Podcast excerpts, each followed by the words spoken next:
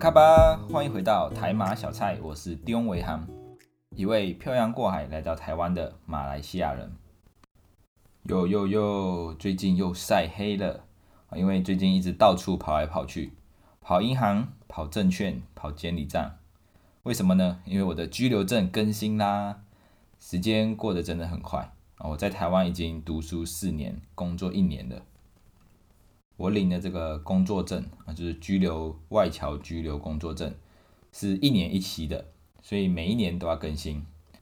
这一次的更新跟以前比较不一样，以前都只是更新日期，就是展展期一年。那这一次，像我这一个月拿到的新的居留证，除了日期的展延之外，也因为配合政府换发新式居留证，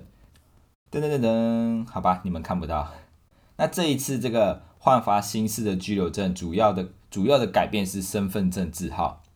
原本我们外侨的身份证字号是两个英文字母加八位数字，像我的就是 T C 三什么什么什么什么数字这样子。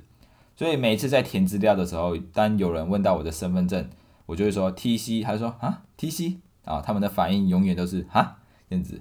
那因为我就会说哦，因为我是外国人所以我的身份证字号前面两个是英文字。那换发新式居留证之后，身份证字号就改成跟台湾人一样了，就是一个英文字母加九个数字。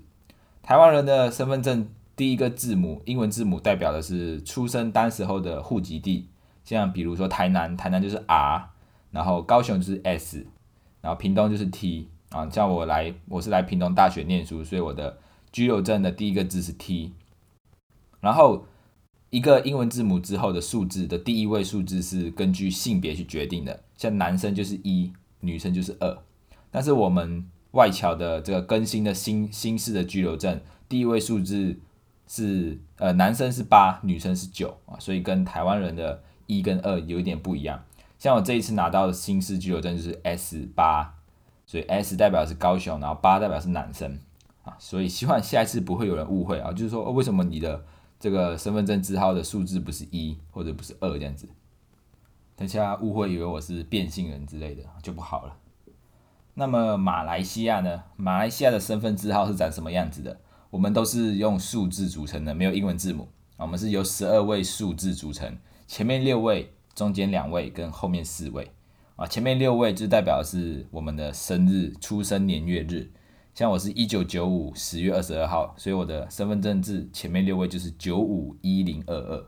然后中间两位数字是代表你的出生地，然后最后四位，最后四位有前面前面三位是随机的，然后最后一个就代表性别，单数就是男生，双数就是女生啊，这一点跟台湾的有一点点一样，只是我们的都是我们都是数字组成，没有没有英文字母，然后除了这十二位数字组成的身份证。字号之外，还有另外有还有两个数字啊，这两个数字就是代表曾经拥有几张身份证，就是简单说就是你有弄不见几次。像我们最开始拿到就是零零啊，我一个朋友呢还是零四啊，就他他把身份证弄不见很多次了。然后这个为什么要用数字去代表？因为你下一次去申请的时候，他就依照你这个数字去去就是罚款，就你不见一次就要罚一百块。啊，不见第二次就要三百啊，第三次就要一千啊，就是这里说的是马币啊，一千马币相大概等于就是马来西亚的最低薪资啊，马来西亚最低薪资是一千一，所以你如果弄不见很多次啊，那你就要被罚很多钱，是倍数增长的啊。这里就跟大家简单分享一下台湾人的身份证、马来西亚人的身份证，还有在台湾的马来西亚人的身份证。不过目前台湾的身份证好像只有身份证的功能啊，就是简单的记录个人资料，就是前面一页会有名字，然后出生出生的地方，然后性别，还有照片这样子。然后比较特别的是背面啊，台湾身份证的背面会写父母，就是父母的名字，或者或者是配偶，就是如果你有结婚，就是配偶的名字这样子。那马来西亚身份证就不会有写父母的名字，也不会有写配偶的名字。那马来西亚身份证还有其结合其他的功能。比如说，可以在身份证里面储值，那里面的钱就可以拿来，就是过高速公路的时候可以，就是可以可以缴费，然后也可以缴停车费，有点类似台湾悠悠卡的功能啊。那之后好像听说会陆陆续续结合更多的功能，比如说驾照就可以直接就是插在那个放在身份证里面的晶片里面，就是你只要插进去就知道，哦你有没有驾照然后银行也可以变成银行的提款卡，就是拿着身份证就可以去银行提款。但是这个我还不太确定，就是有没有在执行了，因为我已经好几年没有回去马来西亚了。而且现在马来西亚的新闻都是在报一些什么换政府啊、换首相啊，然后确认人数怎么样啊，就是一些比较没有营养的新闻啊。不过如果真的可以整合这一些功能的话，我就觉得很棒啊！你出门只要带一张卡就好了，不用带不用带什么银行卡、然后提款卡、然后身份证、驾照这么多，只要带一张身份证，呃，做什么事情都可以了。那台湾呢？台湾的这个数位身份证好像也已经开始在执行了，希望以后可以就是带来更多的便利啦。就像这一次这个我们外国的侨生的居留证更新也是一样，目的就是让我们解决我们很多不方便的事情。像原本我们的旧式的这个居留证这身份证字号是两个英文字母加八个数字，那这样子的格式就跟台湾人的一个字母一个英文字母加九位数字不一样。所以很多时候我们在网络上面填资料的时候，都会填这个身份证资料的时候，就会出现格式错误的问题啊。因为城市城市这个城市系统在设计的时候，就是以台湾人的身份证去为基础，就是一个英文字母加九个数字。所以当遇到不一样的格式的时候，自然就不会符合。比如说像我之前我想要在网络上预约开户，就是预约这个银行开户，那我就输入身份证资料之后，就显示哎不行哎，他就说我的身份证不符合。外国人不行，哇，又被排挤了啊！就是我们不能网络上预约开户，所以就变成我要到现场去排队，然后去就是按号码然后去开户。那大家知道到银行现场开户真的要等有够久的，真的开个户差不多要等一个小时，就是从不算排队的时间，就是从单单只从开户到结束，差不多就要一个小时左右。这个开户的流程虽然跟身份证字号没有关系啊，就是不管我今天是台湾人还是马来西亚人还是。哪里印度人之类的，反正我到银行开户就是要等差不多一个小时开户的过程啊，所以跟这个身份证字号没有关系。但是我还是想要说一下这个这个开户的流程，因为现在这个很多银行已经改革开始变成数位的，那数位既然是数位，就是要方便又快，但是为什么人工开户需要还需要开户一个小时这么久？所以后来后来我就有看到，哎，有网银出现，我想说啊，那我在网络上开银行开这个银行户口就很快，不用到现场排队这么麻烦。但是，一样，网银也开也是不行，就是只要你输入身份证字字号是不符合的，那就不能开，所以就变成很麻烦。所以希望这个新式的居留证出现之后，可以减少这一种遇到格式不符合的问题啊。虽然我拿了新的新式的居留证，但我还没有试过去申请网络银行啊或者是什么啊，之后有时间我再试试看。那在所有的东西方便以前，就是不方便。像这个身份证字号改变之后，我就要跑很多地方去更新我的资料。啊，所以我最近才会一直招来招去啊，一直跑来跑去。像我昨天就跑到了证券商跟监理站啊。为什么要先去这个证券商？因为它比较紧，比较紧急。我的资料没有更新的话，我就没有办法就是下单这个股票的买卖。哦，那时候我记得我我就原本要哎原本要开始做交易的时候，就发现它跳出一个资讯说我的这个账户不符合交易资格。我就啊为什么不符合？然后就先看一下我银银行的余额，有钱啊，然后再看一下这档股票有没有限制交易，也没有问题啊。那我就很好奇，我就打电话给我的营业员啊。不过我也不知道我的营业员跑哪里去。自从我开完户之后，他就消失，没有再跟我联络了。我在想他应该是离职了，所以我就打打电话打到客服去。后来问一问，他说哦，因为我的居留证那个那个日期到期了，然后我要去更新我的居留证啊。这个是什么意思？就是指我每年只要因为。我们外国人的工作居留证是一年一期的，那好像好像听说有两年一期的，但是我我的是一年一期，所以就变成我每年只要我的居留证到期，我去更新，我就要再去证券行家再去银行更新我的资料一次，不然我就是不能下单。啊，所以我就打电话完之后，我就哦原来是这个问题，还有我不能下单，哇吓死我了，不过还好没有因为这个不能不能交易造成什么损失啦。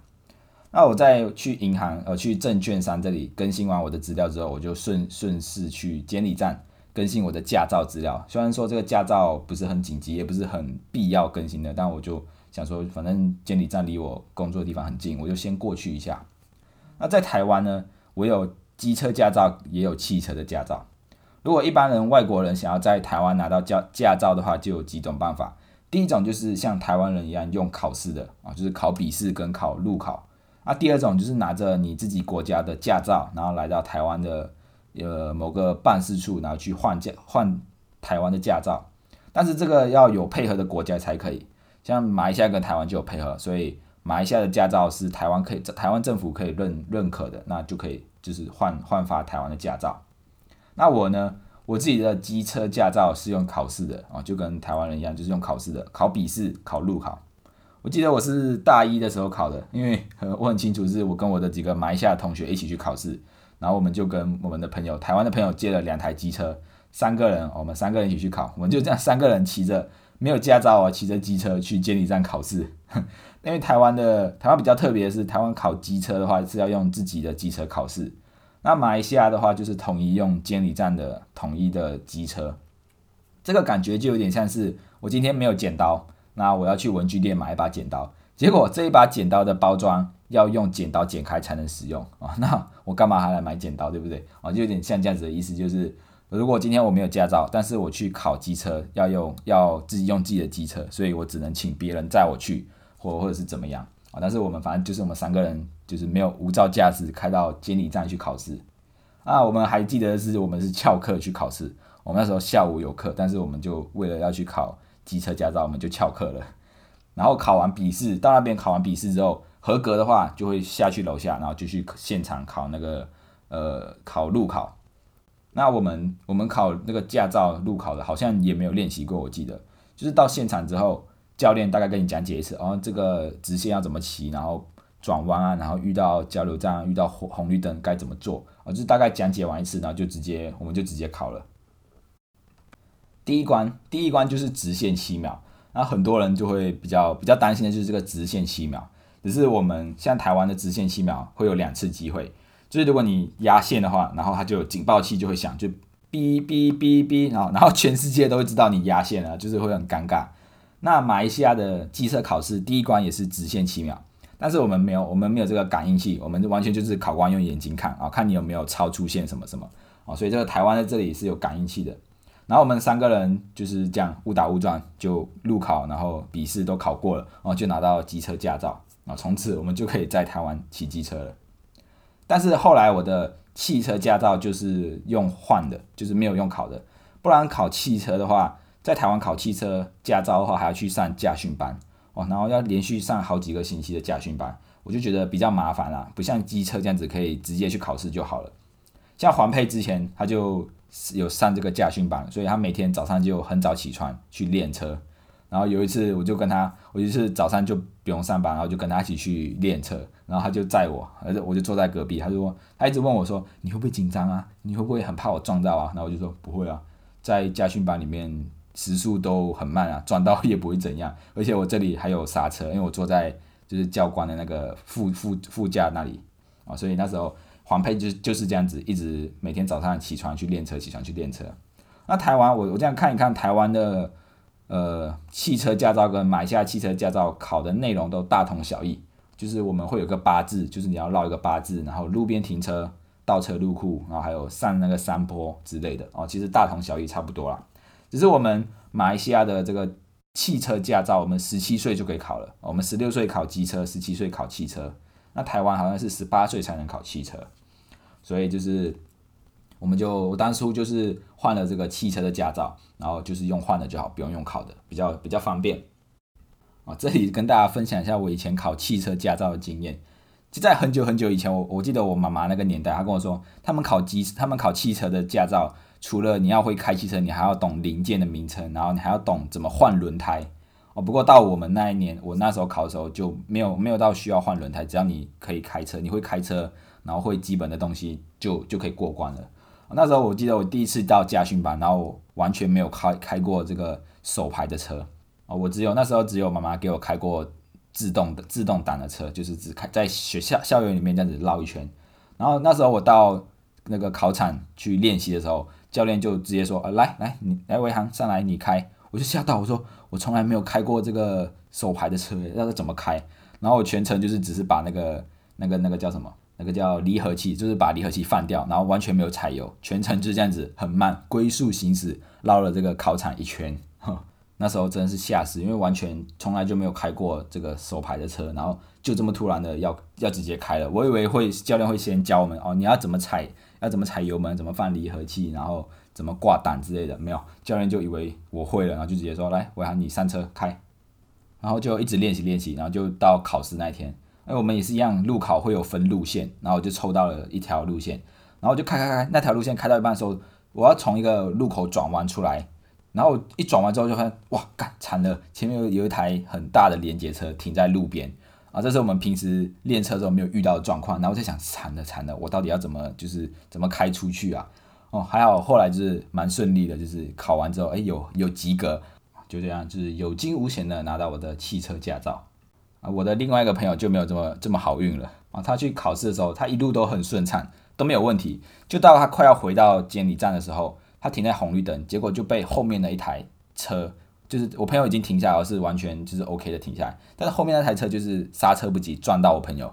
嗯，然后他就这样子不及格了。啊，因为好像是只要你在路路上发生有车祸或者是交通事故，不管是谁谁对谁错，就反正就是有遇到交通事故就不会及格。哦。那个朋友就很衰，他就是这样子被别人撞一下，然后就不及格了